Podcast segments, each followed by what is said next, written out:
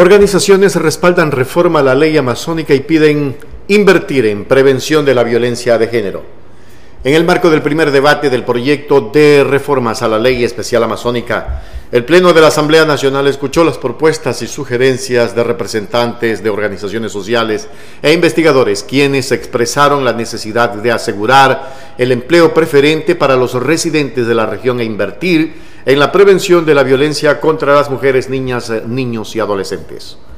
Auxilio Vera López, a nombre de la Red de Mujeres Amazónicas y la Coalición de Mujeres del Ecuador, propuso incluir en la reforma normas que generen políticas públicas que aborden la limitación y acceso de la mujer al trabajo remunerado inversión en prevención de violencia contra las niñas y mujeres, presupuesto para las casas de acogida, centros de atención e implementación de alertas tempranas en barrios y organizaciones para enfrentar la violencia que afecta a las niñas y a las mujeres de las seis provincias amazónicas que experimentan los niveles más altos de violencia de género con el 70.9%. Solo juntas podremos vencer la discriminación y la violencia, enfatizó.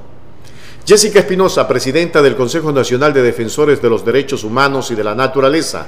de la Defensoría del Pueblo, apoyó la propuesta normativa de la Red de Mujeres Amazónicas, ya que reivindica los más altos estándares nacionales e internacionales en materia de propuestas y presupuestos públicos. Los estados deben invertir en políticas transversales e intersectoriales que permitan combatir toda forma de violencia contra las mujeres pues no hay mejor prevención contra la violencia de género que la inversión en políticas públicas para la igualdad, añadió. Viviana Gutiérrez del CERTECPEC SA, una empresa exportadora de tecnología desde la Amazonía, recordó que uno de los objetivos eh, de la ley es generar desarrollo en la región y que para ello el Estado necesita el apoyo de la empresa privada propuso definir con claridad los requisitos para que una empresa sea considerada productor y proveedor local. Por ejemplo, que están radicadas por lo menos seis años ininterrumpidos y que el 60% de sus procesos productivos estén dentro de la región. Así generamos empleo y desarrollo para beneficiar a los y las ecuatorianas y a los residentes amazónicos, añadió.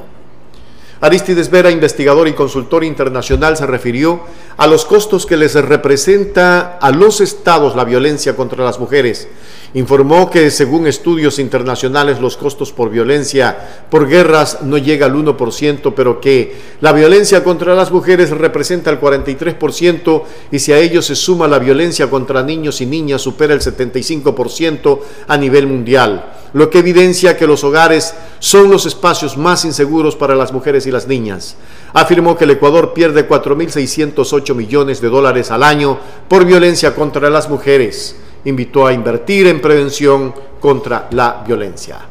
Freddy Armijos, en representación de los gobiernos autónomos descentralizados amazónicos, al respaldar el proyecto que eh, debate el Pleno, sugirió que la Secretaría Técnica sea un ente netamente planificador y administrador del Fondo Común también propuso fomentar la atención de emergencias médicas vía aérea, que se respete el empleo preferente para los amazónicos, crédito preferente para reactivar la producción y el turismo, así como mejorar la vialidad.